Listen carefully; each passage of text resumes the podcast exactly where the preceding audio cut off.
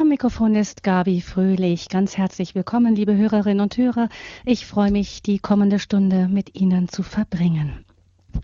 Ob Patchwork-Familie oder Regenbogenfamilie oder Lebensabschnittsgefährte oder der Spruch, Familie ist da, wo Kinder sind. Wir kennen sie alle, liebe Hörerinnen und Hörer, diese Wörter, die das ausdrücken, was wir in unseren westlichen Gesellschaften seit ein, zwei Jahrzehnten beobachten, nämlich den Zerfall der herkömmlichen Familienstrukturen.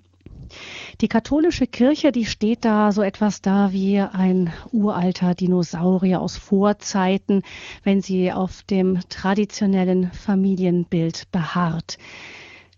Warum aber diese Beharrlichkeit auf Ehe und Familie? Ist das allein eine, ein Festhalten an, an Traditionen? An guten überkommenen Gewohnheiten oder steckt da mehr dahinter?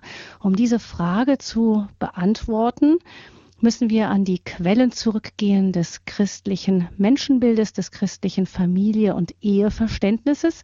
Und genau das tun wir in einer Credo-Reihe mit Professor Manfred Balkenohl, den ich nun ganz herzlich begrüße, zugeschaltet aus Osnabrück. Einen schönen guten Abend, Frau Fröhlich. Guten Abend, Professor Balke. Nur ganz kurz vorweg, Sie sind emeritierter Professor für Moraltheologie. Sie haben vor, bevor Sie in den Ruhestand gegangen sind, an den Universitäten Hefter und Osnabrück und gelehrt.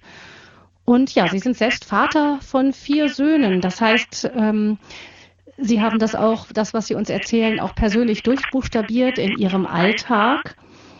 Wie ist das eigentlich gewesen? Sie haben in der ähm, in der letzten Sendung, die Sie uns in der Reihe über Ehe und Familie als Einheit ähm, die Sie bei uns gehalten haben. Da haben Sie uns erzählt über Papst Johannes Paul II. und wie er wirklich der Familienpapst für uns geworden ist, wie wichtig ihm das Thema Familie gewesen ist, ob das in frühen literarischen Werken war oder später als Papst dann in verschiedenen ähm, Lehrschreiben und in den zahlreichen Mittwochskatechesen. Wie war das? Wie haben Sie das damals erlebt als Theologe und als Familienvater? Ja, ich habe es als sehr positiv. Einmal war ich sehr erstaunt, als ich sah, dass ein Papst das Familienbild so deutlich ne, in den Vordergrund seiner theologischen Betrachtungen gesetzt hat, wie ich es bislang bei keinem anderen Papst ne, feststellen konnte. Und das hatte bei Johannes Paul II. aber auch eine persönliche Note, eine biografische Note. Als, er, als seine Mutter ihn erwartete, hatten die Ärzte gesagt, er könne nicht geboren werden, er müsse abgetrieben werden. Die Mutter könne, äh, die, könne das, das nicht, nicht überstehen. Nicht, da, da, damals war man noch nicht so weit, dass man da, da eine sichere eine, eine Lösung hätte finden können. Die Eltern haben den Ärzten, die sind den Ärzten nicht gefolgt und haben den, den, den Ärzten nicht gefolgt, die sagten, dass das Kind abgetrieben werden müsse, sondern haben gesagt, dass alles getan werden müsse, um das Leben der Mutter als auch des Kindes zu bewahren und zu schützen. Und das ist die Lehre der katholischen Kirche immer gewesen. Zu, schon zu Beginn im 19. Jahrhundert, als diese Fragen aufkamen, das war im Jahr 1885, wenn ich mich recht erinnere, als diese Fragen der Kirche vorgelegt wurden, auch da hat die Kirche zunächst mal erstaunt, dass es dass diese Fragen gab. Und dann hat sie in einer hellseherischen oder ich möchte sagen von einer vom Geist, vom Heiligen Geist erfüllten Sichtweise gesagt, dass die Ärzte alles zu tun hätten, als sowohl das Leben des Kindes als auch der Mutter zu bewahren. Und das ist die Lehre der katholischen Kirche gewesen. Und das war, zum, wie gesagt, eine biografische Note, im Leben des Johannes Paul II. Und darum hat, hat er auch, das hat er natürlich niemals vergessen. Und darum hat, war, war ein Punkt, möchte ich sagen, nicht allein. Sein, sein theologisches Werk, seine theologischen Bemühungen, seine theologischen, ähm, ich will sagen, Forschungen auf das Thema der Familien gelegt. Und was ich auch noch sagen möchte, er war mit zahlreichen Familien bekannt, sowohl als Bischof und Erzbischof in Krakau, als auch als Professor an der Universität Lublin. Und überall, wo er war, war er mit zahlreichen Familien in unmittelbarem Kontakt. Das erinnert tatsächlich an den heiligen Johannes Chrysostomus, der das Wort gesprochen hat. Die Kirche ist, die Familie ist die Kirche im Kleinen. Das stammt von Johannes Chrysostomus und ist im Zweiten Vatikanum übernommen worden. Johannes Chrysostomus, ein, ein, ein, ein, Kirchenlehrer und Bischof und Kirchenlehrer und aus der Frühzeit, aus der Patristik. Und der Papst war ja auch in der Patristik beheimatet, sozusagen, und hat die Lehren, die Lehren der katholischen Kirche von, von den Wurzeln her, radikal, radikal die Wurzel, von den Wurzeln her aufgearbeitet. Und der heilige Johannes Chrysostomus war ja auf der Suche, wo die Kirche denn in, in, in ihrer eigentlichen Form zu suchen und zu finden sei, zu sehen sei. Und da hat er gemerkt, das war die Familie. Da konnte er die Kirche tatsächlich sehen, wo sie lebte und wie sie lebte. Und da hat er das Wort gesprochen von der, von der Familie als der Kirche im Kleinen. Und äh, zwei Jahrtausende später ist dieses Wort ins Konzil, das Zweite Vatikanische Konzil aufgenommen worden. Und im, Katechismus der katholischen Kirche, KKK, dem neuen Katechismus, steht, dass die Kirche nicht nur, dass die Familie nicht nur als Kirche im Kleinen bezeichnet werden kann, sie muss als Kirche im Kleinen bezeichnet werden. Das ist die Urform der Kirche. Der Papst Pius XII. hatte ja gesagt, dass die Familie die Urform der Gesellschaft sei.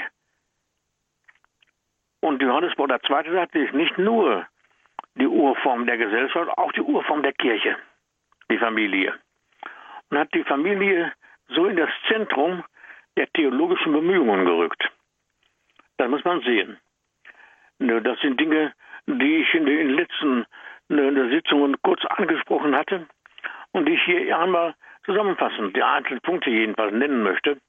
Einmal ist das der Punkt, die Kirche, die Familie ist die Kirche im Kleinen. Der neue Katechismus sagt, sie kann als Kirche im Kleinen bezeichnet und sie muss als Kirche im Kleinen bezeichnet werden.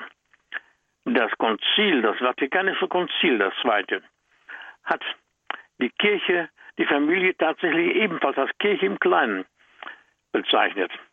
Ein Wort von Johannes Chrysostomus aus dem dritten und vierten Jahrhundert. Zwei Jahrtausende hat es gebraucht, bis dieses Wort in einen Konzilstext aufgenommen worden ist. Die Kirche hat, wie wir sehen, einen langen Atem.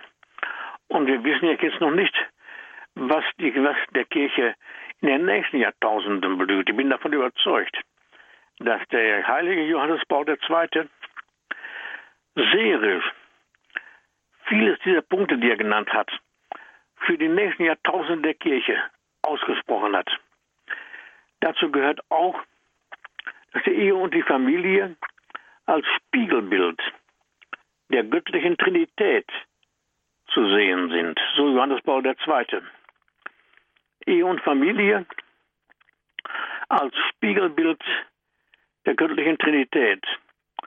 Und wenn wir diese Sendung auch als Einheit von Ehe und Familie bezeichnet haben, dann können wir auch sagen, dass nirgendwo anders die Einheit der Ehe und Familie deutlich wird, als sie gesehen werden kann als Spiegelbild der göttlichen Trinität, als Einheit mit dem Spiegelbild der göttlichen Trinität.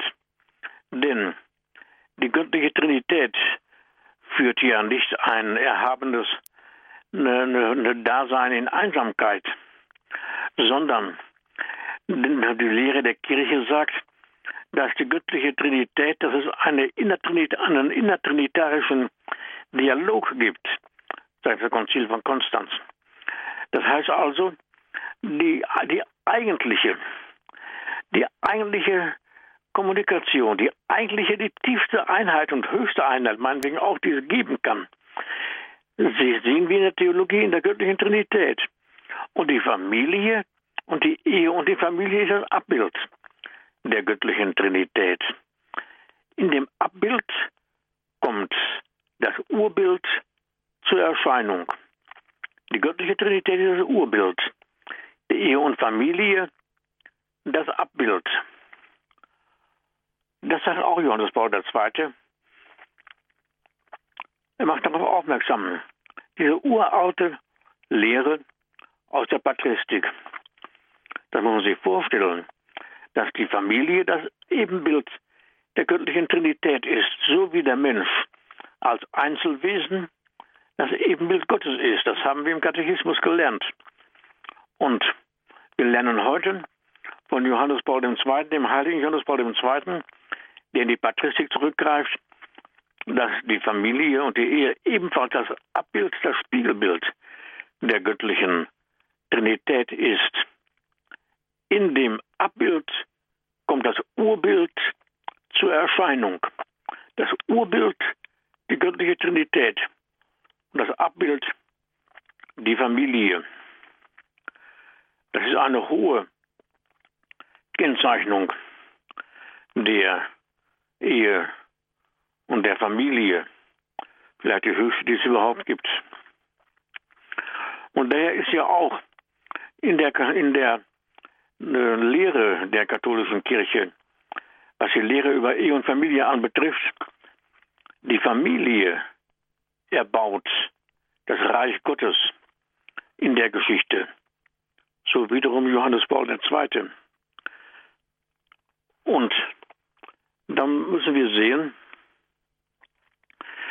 dass diese Lehre auch in der, in der Gesamtkirche ebenfalls beheimatet ist. Auch beheimatet ist in, der, in den Ostkirchen beheimatet ist. In den Ostkirchen nämlich gibt es eine Krönungsliturgie. Die Brautleute werden dort gekrönt, so wie ein König gekrönt wird, wie ein Kaiser gekrönt wird, wenn ein Kaiserreich entsteht, ein Königreich entsteht, werden Kaiser und Könige gekrönt. Und in der Orthodoxie, also in der, Ost, in der Ostkirche, werden die Brautleute gekrönt. Warum werden sie gekrönt? Hier steht kein Kaiserreich, kein Königreich, hier steht das Reich Gottes. Und darum werden die Brautleute gekrönt. Und sie werden begrüßt, wenn sie hereinkommen. Gegrüßet sei das Reich Gottes, auch die Segensformel gesegnet sei das Reich Gottes. Auch diese Formel gibt es. Auf diese Krönungsliturgie, auf diese Krönung macht ja der Papst aufmerksam, wenn er sagt, die Familie erbaut das Reich Gottes in der Geschichte. Also wirklich eine weitere hohe und höchste Aussage über die Ehe und Familie.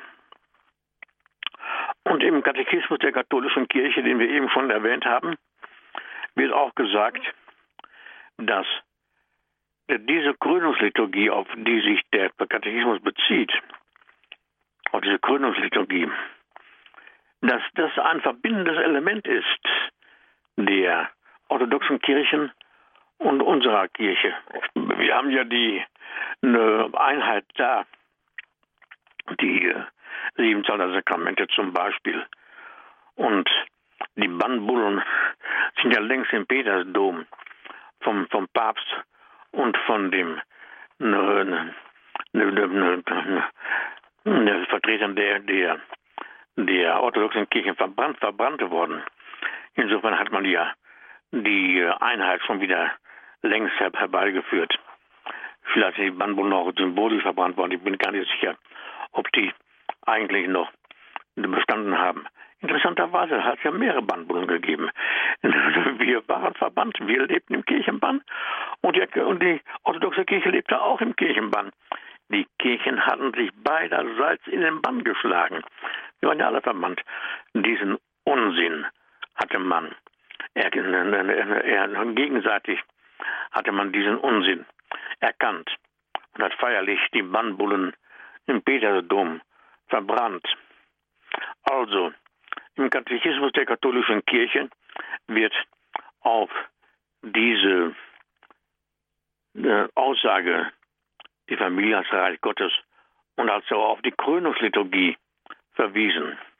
Ich kenne junge Leute aus der orthodoxen Kirche, die selbst diese Krönungsliturgie erlebt haben und beglückt sind, dass sie diese große Aufgabe in der Kirche haben.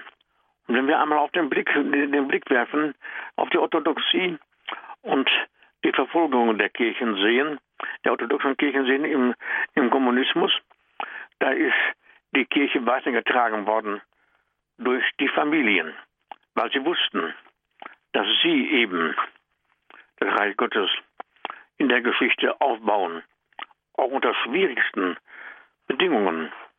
Und daher gibt es für die Familie ein weiterer Punkt, den ich nannte, den ich aber gerne noch einmal wiederholen werde, weil er so wichtig ist. Einmal die Berufung zur Familie, das hat das Zweite Vatikanische Konzil schon ausgesagt, eine echte Berufung.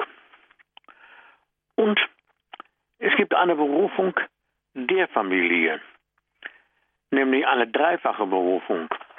Eine Berufung zur dreifachen Heiligung wiederum ein sehr hoher Gesichtspunkt, ein sehr hohes Feld, was wir hier betreten. Die Heiligung ihrer selbst, die Heiligung der Kirche und die Heiligung der Welt. Das ist die dreifache Berufung der Kirche, der, der, der Familie als Kirche, natürlich als Kirche, als kleine Kirche. Sie ist die, die, erstens die, die Heiligung ihrer selbst, nicht nur der Eltern gegenüber ihren Kindern, das natürlich auch, auch der Kinder gegenüber ihren Eltern.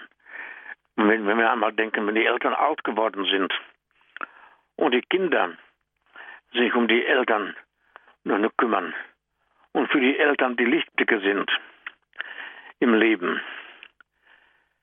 das ist also auch ein Gesichtspunkt, den man sehen muss. Die Heiligung ihrer selbst ist ja eine gegenseitige Heiligung. All, all, jeder, jeder für den anderen, nicht nur jeder für sich, sondern vor allen Dingen jeder für den anderen. Dann die Heiligung der Kirche, so sagt der, der Papst Johannes Paul, der heilige Johannes Paul II. Die dreifache, die dreifache Berufung, die Heiligung ihrer selbst die Heiligung der Kirche und die Heiligung der Welt. Das hängt natürlich mit dem Wort zusammen, was ebenfalls Johannes Paul II. gesprochen hat. Die Familie ist die erlöste Gemeinschaft und sie ist die erlösende Gemeinschaft. Sie ist die eigentliche Gemeinschaft, die es gibt die tiefste Gemeinschaft, weil sie ja das Ebenbild der göttlichen Trinität ist. Die göttliche Trinität ist nach der Lehre der katholischen Kirche die innigste, tiefste, höchste Gemeinschaft, die es gibt. Communio in eigentlichem Sinne. Und darum ist ja auch das Wort von der innertrinitalischen, von dem innertrinitalischen Dialog in die Theologie aufgenommen und weitergeführt worden. Schon der heilige Augustinus hat über die Trinität geschrieben. Eine uralte Lehre, die in die Patristik zurückgreift. Und heute müssen wir sehen, dass die, dass die Familie eben das Spiegelbild der göttlichen Trinität ist. Es ist, es ist ja so, dass der Papst, der heilige Johannes Paul II., in zahlreichen Schreiben immer wieder diesen Gesichtspunkt herausgehoben hat. Und er hat gesehen, dass es die Teilhabe des Menschen an der Herrschaft Gottes gibt. Das hängt ja mit der, zusammen mit dem Gesichtspunkt, den wir genannt hatten. Hängt das zusammen? Wir hatten ja gesagt, die Familie erbaut das Reich Gottes in der Geschichte und wir wissen vom heiligen Johannes Paul II. von der Teilhabe des Menschen an der Herrschaft Gottes.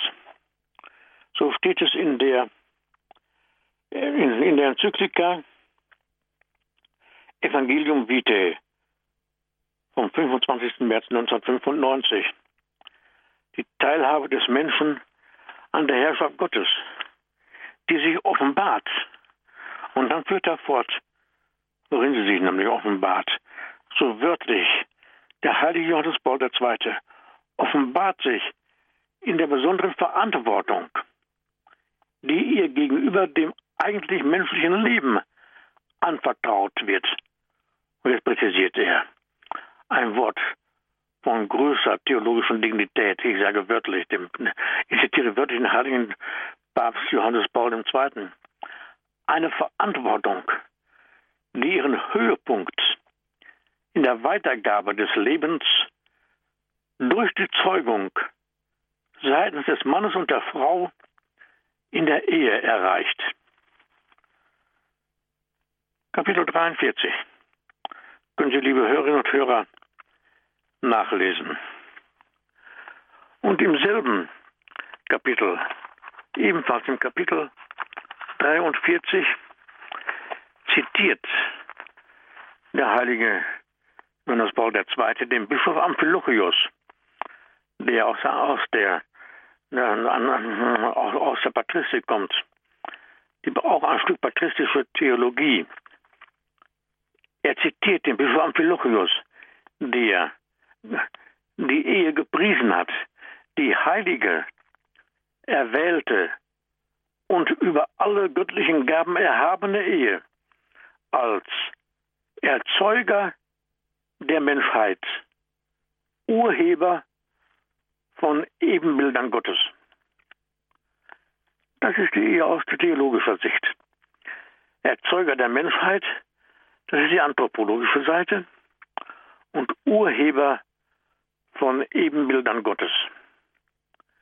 Das ist die Aufgabe, eine der Berufungen der Ehe und der Familie. Er, er kennzeichnet diese Berufung mit einem Zitat von dem Bischof Amphilochios. Und er sagt dann wörtlich mit eigenen Worten, die Zeugung ist die Fortführung der Schöpfung. So der heilige Johannes Paul II. Und das in dem Kapitel, welches anfängt der Teilhabe des Menschen an der Herrschaft Gottes. Nun ist es nicht einfach, die Herrschaft Gottes im Leben zu verwirklichen.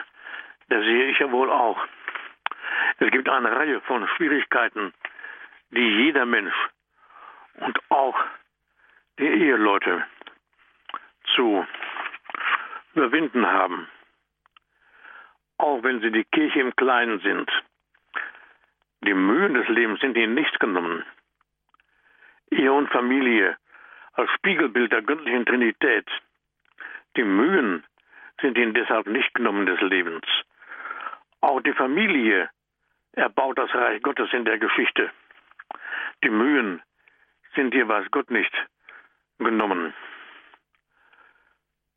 Auch die Berufung der Familie, wozu sie berufen ist, zur Heiligung ihrer selbst, zur Heiligung der Kirche und zur Heiligung der Welt.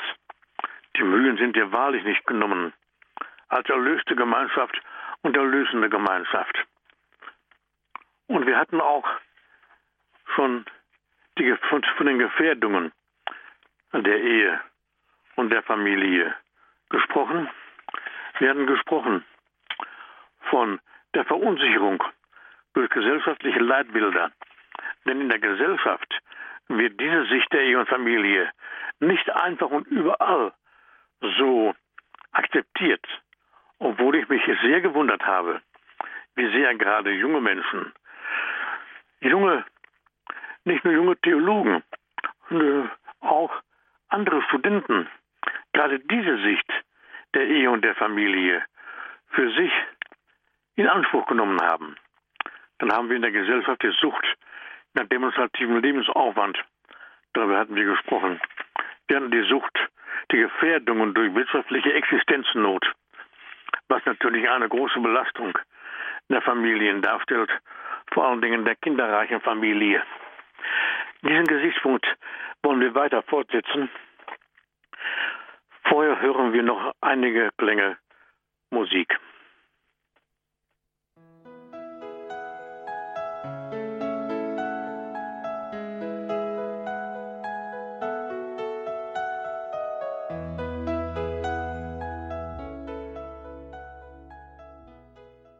Sie haben eingeschaltet in der Credo-Sendung über Ehe und Familie als Einheit, die siebte Folge mit Professor Manfred Balkenohl aus Osnabrück und wir hören nun die Fortsetzung seines Vortrages. Ja, danke schön. Liebe Hörerinnen und Hörer von Radio Horeb. Die Ehe und die Familie, das ist sowohl eine natürliche als auch eine übernatürliche Lebensform. Und es ist auch hier eine Einheit zu sehen. Die Einheit einer natürlichen und übernatürlichen Lebensform. Wenn wir eben uns in die, in, in, in die Erinnerung zurückgerufen haben, die Ehe und die Familie als Kirche im Kleinen, als Spiegelbild der göttlichen Trinität, als Erbauungsgemeinschaft des Reiches Gottes in der Geschichte. Dann die Berufung der Ehe und der Familie zur Heiligung ihrer selbst, zur Heiligung der Kirche und zur Heiligung der Welt. Und Sie gehört haben, die Familie ist die erlöste Gemeinschaft und die erlösende Gemeinschaft.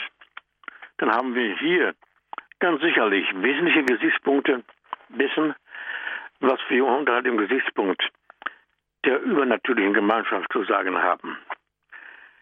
Die Familie ist weiterhin eine natürliche Gemeinschaft in gleicher Weise und eine Einheit von natürlicher und übernatürlichen Lebensform, übernatürlicher Lebensform. Und daher ist ja auch die Familie und die Ehe den Gefahren voll ausgesetzt. Wir hatten auch die Gefährdungen angesprochen, die durch wirtschaftliche Existenznot gegeben ist.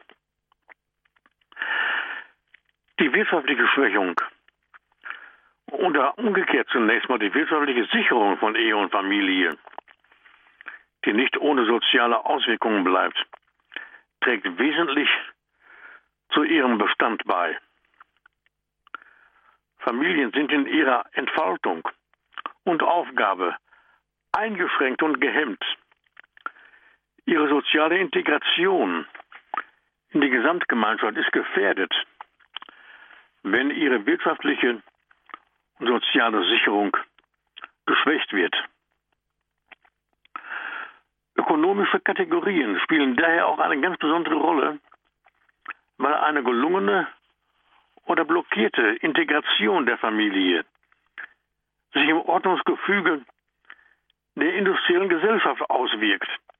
Wenn die Familie geschwächt wird, dann ist das Ordnungsgefüge der Gesamtgesellschaft geschwächt. Denn wirtschaftliche Schwächung der Familie gehört zu den tiefgreifendsten Desintegrationserscheinungen einer Gesellschaft. Das müssen wir sehen. Daher können wir ja auch sagen, die Familie ist ebenfalls eine natürliche Lebensform. Und in diesem Sinne muss es als ein erheblicher sozialer Missstand bezeichnet werden. Wenn beispielsweise Mütter, ich sage aus wirtschaftlicher Existenznot, außerhäuslicher Berufstätigkeiten nachgehen müssen.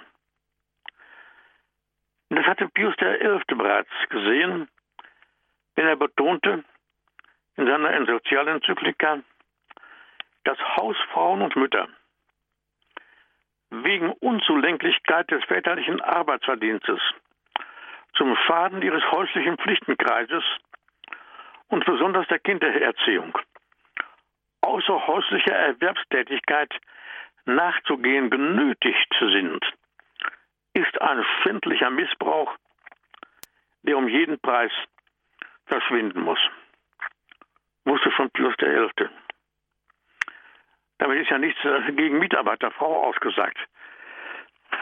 Hier ist ja auch, wenn wir genau hinschauen, gesagt, wenn Mütter genötigt sind, hier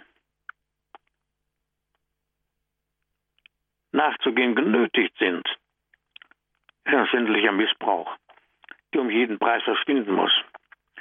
Wenn sie nämlich gerne in der Familie bei Kindern sein möchte und sie wird genötigt, wegen, des, wegen der Unzulänglichkeit des väterlichen Arbeitsverdienstes, das darf nicht sein. Wie recht auch schon Pius XI. hatte. Unsere heutige soziale Wirklichkeit ist allerdings dadurch gekennzeichnet, Erwerbsarbeit von Müttern kleinerer Kinder aus Gründen einer wirtschaftlichen Existenznot erheblich seltener geworden ist als früher. Dagegen sind jene Fälle in den letzten Jahren sprunghaft angestiegen und das muss man sagen dürfen, wo der Sog nach höherem Prestigekonsum zur eigentlich überflüssigen, ja schädlichen Erwerbsarbeit, Erwerbstätigkeit der Frau verleitet. Und zwar unter Vernachlässigung von Ehe und Familienleben, unter Hintansetzung der häuslichen Gesellschaft. Dass die Familie die eigentliche Urgemeinschaft der Gesellschaft ist. Das wusste schon Pius X. und der, und der, Elf, der Elfte und der Zwölfte, dass die Familie ebenfalls die Urzelle der Kirche ist. Das kommt heute wieder in das, in das, Gesichtsfeld. Und es wird heute zu Recht gefragt, und bei der eben genannten Einführung, Einstellung und Praxis, nämlich dass die Mütter gezwungen sind, genötigt sind, einer Tätigkeit nachzugehen, was ihrem eigentlichen Willen widerspricht. Wenn wir das sehen, dann können wir aber auch sagen, und es wird heute danach gefragt, ob bei solchen Einstellungen und Praxis der Sinn von Ehe und Familie direkt und indirekt geleuchtet wird. Außerdem stellt sich in den letzten Jahren stärker als bisher heraus, dass die Auswirkungen solcher Vorgänge keineswegs unterschätzt werden dürfen. Dass sie zu einer nicht nur physischen, sondern auch psychischen Überbelastung der Frau und der ganzen Familie insgesamt führen können. Und auch in folgenden Punkten ist Klarheit gewonnen worden mit solchen Vorgängen, vor, solchen Zwangsvorgängen meine ich natürlich, wie ich eben genannt habe, ist keine Emanzipation der Frau zu erreichen.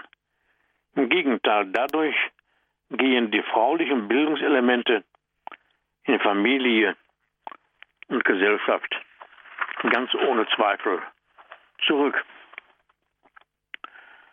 Darüber hinaus stellt sich heute sehr eindringlich die Frage, ob der Schaden, der an der Mutter, den Kindern, ja an der ganzen Familie entstehen kann, nicht letztlich größer ist als die finanziellen Beträge, die dazu gewonnen werden. Auch hinsichtlich der Kosten für therapeutische Maßnahmen an betroffenen Familien wird mit zunehmender Deutlichkeit sichtbar, und darüber wird heute auch diskutiert, dass dadurch die Gesellschaft letztlich einen beträchtlichen Schaden, auch finanzieller Art davonträgt. Ganz zu schweigen von dem sozial-ethischen Problem der von Arbeitslosigkeit betroffenen Familien einerseits und der Privilegierten andererseits, die sich aufgrund der Kleinhaltung der Familie und der Erwerbsmitarbeit der Frau auf Kosten eigener Kinder, der Familie und der Gesamtgesellschaft einen entsprechend höheren Anteil bzw. mehrere Anteile des Sozialproduktes sichern können. Und damit komme ich zu einem weiteren Punkt, der ebenfalls wichtig ist. Ein Punkt, den wir genannt haben als die neue soziale Frage. Wir hatten in der Geschichte die, die soziale Frage im 19. Jahrhundert. Und heute haben wir eine neue soziale Frage. Eine weitere Belastung steht damit nämlich im Zusammenhang, nämlich die fortschreitende soziale Deklassierung und wirtschaftliche Diskriminierung der kinderreichen Familie, die es immer noch gibt. Dieser Bereich kann nämlich zu Recht als die neue soziale Frage angesehen werden. Bei vielen Familien mit einem Einkommensbezieher und mehreren Kindern liegt das Einkommen unter dem Existenzminimum der Sozialhilfeschwelle. Und das nenne ich hier die neue soziale Frage. Ich weiß, wovon ich rede.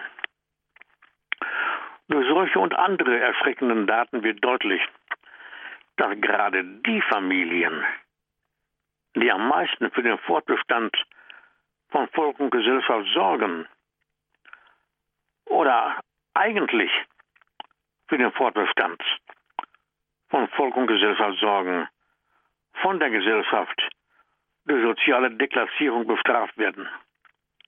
Sie werden gezwungen, unter dem schichtenspezifischen Lebensstandard zu leben. Bei allem wirtschaftlichen und sozialen Fortschritt haben wir heute immer noch keine sozial gerechte Verteilungsordnung.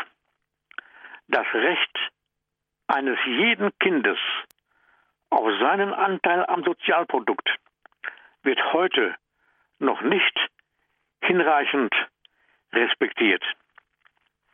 Diesen Satz, liebe Hörerinnen und Hörer, wiederhole ich noch einmal, bevor wir eine kleine Pause machen und Musikklänge hören, bevor wir den Gedanken vertiefen.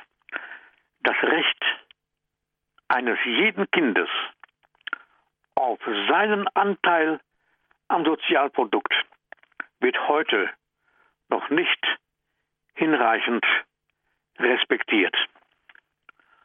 Und jetzt ein paar Klänge Musik.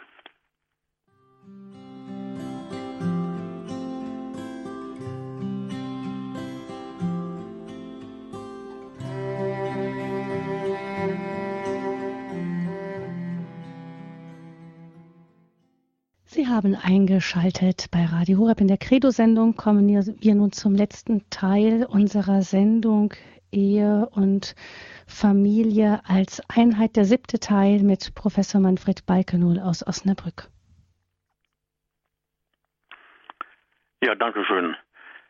Liebe Hörerinnen und Hörer von Radio Horeb. Ich hatte gesagt, das Recht eines jeden Kindes auf seinen Anteil am Sozialprodukt wird heute noch nicht hinreichend respektiert. Unter dem Zusammenhang der neuen sozialen Frage, nämlich die Kleinhaltung der Familie, ist daher für viele Ehepartner durch wirtschaftliche Erwägungen mitbedingt. Und das darf nicht sein dass hier wirtschaftliche Erwägungen eine Rolle spielen. Obgleich die Anzahl der kinderfrohen Familien mit aktionsfähigen Müttern immer noch gegeben ist und noch längst nicht verschwunden ist, will man nicht sagen können. Dennoch, das Leitbild der kinderfeindlichen Kleinfamilie in unserer Gesellschaft einen unterschwelligen Einfluss aus. Das ist einfach so. Und darum müssen wir es auch sagen dürfen. Bei alledem gilt festzustellen, die Einführung eines sozial gerechten Familienlastenausgleichs ist heute mehr als vordringlich geworden. Schon weil die Familien durch steigende Ausgaben öffentliche Aufgaben mitfinanzieren müssen, bedürfen sie der finanziellen Hilfe durch die Gesellschaft. Ein durch die Gesellschaft vorgenommener, personengemäßer Familienlastenausgleich, ich nenne es mal so,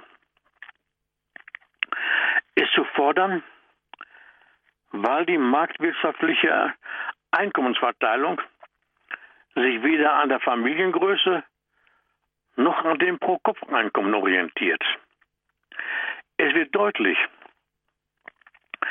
dass größere Familien im Vergleich mit kleineren oder kinderlosen erheblich schlechter gestellt sind, wenn man die gleiche soziale Schicht zugrunde legt. Es ist nicht verantwortbar, dass gerade bei einer großen Zahl von kinderreichen Familien das Pro-Kopf-Einkommen unter dem sozial-kulturellen Existenzminimum der Sozialhilfe liegt. Daher werden die Startchancen für solche Kinder oft sogar beeinträchtigt.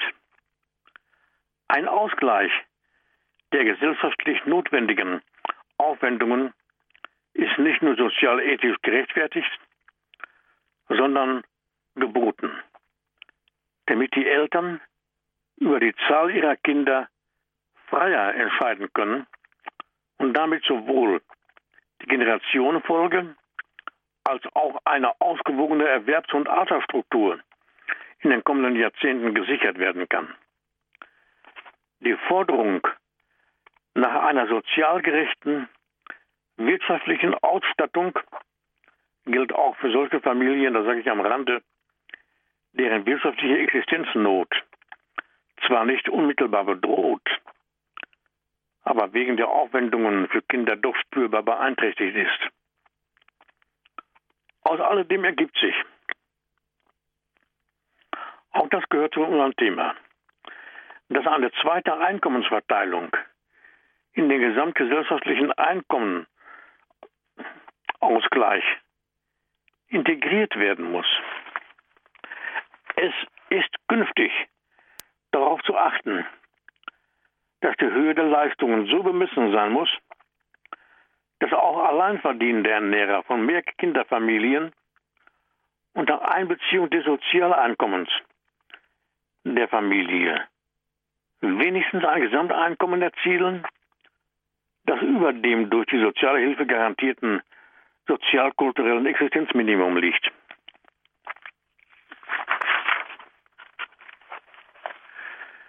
Weiterhin müssen Leistungen stärker als bisher nach der Zahl der Kinder gestaffelt werden. Schließlich müssen finanzielle Leistungen so hoch festgesetzt werden, dass Eltern nicht aus wirtschaftlichen Gründen gezwungen sind, die Zahl der Kinder entgegen ihren eigentlichen Wünschen einzuschränken, sodass sie in eigener Verantwortung über die Zahl der Kinder entscheiden können. Die Situation der kinderreichen Familien wird heute allerdings dadurch bestimmt, dass der Entschluss zu einer größeren Anzahl von Kindern mit einem unvertretbaren Absinken der finanziellen Chancen verbunden ist. Ganz zu schweigen von dem Tatbestand, dass bei einem weiteren Absinken der Geburtenzahlen das soziale Sicherungssystem und insbesondere die Altersversorgung in Zukunft weder aufrechterhalten noch gesichert werden können. Arbeitslosigkeit bzw. die Gefahr einer solchen kann ebenfalls sehr stark zur Instabilität von Ehe und Familie beitragen.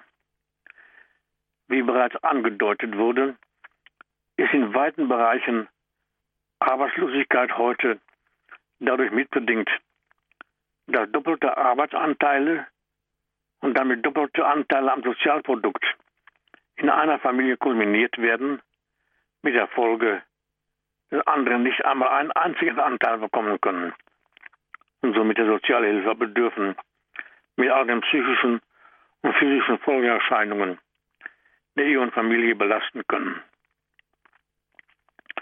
Aus diesen Überlegungen wird deutlich, dass die wirtschaftliche und soziale Absicherung von Ehe und Familie heute zu vordringlichen Aufgaben zählt.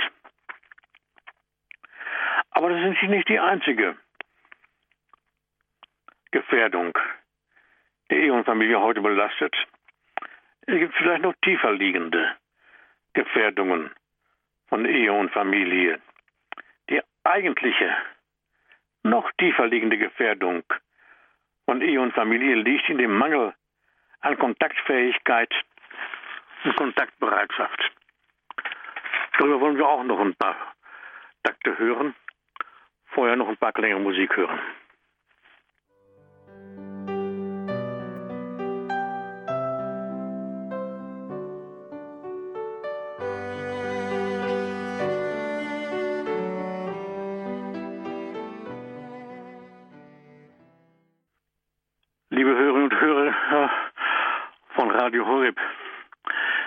Sind alles Gefährdungen von Ehe und Familie, die wir auch nennen müssen. Die eigentliche, tiefer liegende Gefährdung von Ehe und Familie liegt allerdings in dem Mangel an Kontaktfähigkeit und Kontaktbereitschaft. Ehe und Familie leben ja in erster Linie von menschlich personalen Begegnungen und Beziehungen nicht von ökonomischer Vorrangstellung, nicht durch eventuelle Zugehörigkeit zur Konsumelite, nicht vom Genussegoismus. Unter Berücksichtigung dieser Tatbestände sowie ihrer menschenkundigen Zusammenhänge muss heute nachdrücklich auch die Bedeutung Notwendigkeit der Bildung und Erziehung im familiären Erlebnisraum hingewiesen werden. Vor allem muss heute gesehen werden, dass der Mensch durch die Kontakte mit Eltern und Geschwistern die erste Gefühlsbindung erlebt. Hier erlebt der Mensch nicht nur zum ersten Mal die Kirche in ihrer kleinsten Form, sondern die erste Gefühlsbindung zum Verständnis der menschlichen Familie ist nämlich die Ansicht erforderlich, dass sie als Keimzelle personaler Gemeinschaft, sie ist Keimzelle personaler Gemeinschaft, sie ist Keimzelle der Gesellschaft und Keimzelle der Kirche, dass sie als Keimzelle personaler Gemeinschaft auf Gefühlsbindungen beruht, in denen menschliche Eigenart überhaupt zentriert ist. Im Erlebnisraum der Familie erfährt nämlich der Mensch das Trauen, Zutrauen und Vertrauen zu einem angstfreien Leben befähigen, als Voraussetzung für eine störungsfreie Persönlichkeitsentfaltung. Die Unruhe in allen Bereichen des gesellschaftlichen Lebens heute hat zutiefst darin ihre Ursprünge, dass die humanen Gefühlsbedingungen, die Gefühlsbeziehungen, dass Begegnungen und Beziehungen unentfaltet bleiben, oftmals gestört werden und dadurch die erste Sozialerziehung krisenhaft verläuft. Für den menschengrundlich geschulten Blick weisen solche Fakten nachdrücklich auf Ehe und Familie zurück. Denn hier liegen die ersten Voraussetzungen für die Entfaltung der emotional-kardialen Mitte, für die Entfaltung des Mittenbereiches des Menschen, des emotionalen Mittenbereiches, der personalen Struktur. Das heißt aber auch, dass im familiären Erlebnisraum die ersten Bedingungsgründe für die menschlichen Urfähigkeiten des Hoffens, des Liebens und des Glaubens liegen, ohne welche personalsoziale Entfaltung einschließlich der Befähigung zu einem gültigen Sozialverhalten nicht erfolgen kann.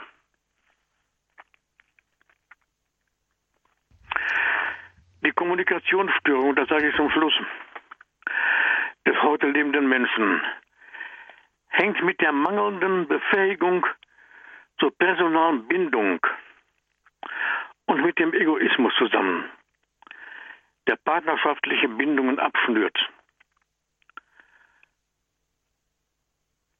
Menschenkundig gesehen ist der heute überall vorkommende Egoismus aber im Zusammenhang zu sehen mit der Heraufkunft des Wollens, des voluntaristischen Intellektes. Wenn dieser den Menschen einseitig erfasst, ohne die anderen Kräfte des Menschen mit zu berücksichtigen, dann werden die Belange des Menschlichen und die Belange des Mitmenschen nicht einmal mehr gesehen, geschweige denn berücksichtigt. Dann steht das eigene Ich im Mittelpunkt. Eine personale Beziehung ist aber nicht mit einem Kreis und dessen Zentrum vergleichbar, wo das Ich in der Mitte steht, sondern mit einer Ellipse vielleicht, die zwei Brennpunkte hat, die polar aufeinander bezogen sind. Egoismus ist in der Familie eben nicht das beherrschende Prinzip, sondern das Miteinander, welches die personalen und sozialen Haltungen fundiert. Und das ist auch die Aufgabe pädagogischer, therapeutischer und pastoraler Einwirkungen, die darin übereinkommen müssen, Ehe und Familie zu stärken, damit aus der ihr eigenen Integrationskraft heraus das Ordnungsgefüge der Person wie der gesamtgesellschaftliche Struktur aufgebaut, aufgebaut, gefestigt und bei defizitären Erscheinungsformen therapiert werden kann. Wir müssen diesen Zusammenhang nochmal aufgreifen und weiterführen. Für heute aber müssen wir hier aufhören. Ich bedanke mich, liebe Zuhörerinnen und Zuhörer, für Ihre Aufmerksamkeit und für Ihre Geduld. Auch Ihnen ein ganz herzliches Dankeschön, Professor Balkenohl, für Ihre Gedanken zum Thema über die Einheit von Ehe und Familie. Wir hörten heute den siebten Teil Ihrer Gedanken zum Thema. Ich verabschiede mich auch ähm, wünsche allen einen guten und gesegneten Abend. Alles Gute wünscht Ihnen allen Gabi Fröhlich.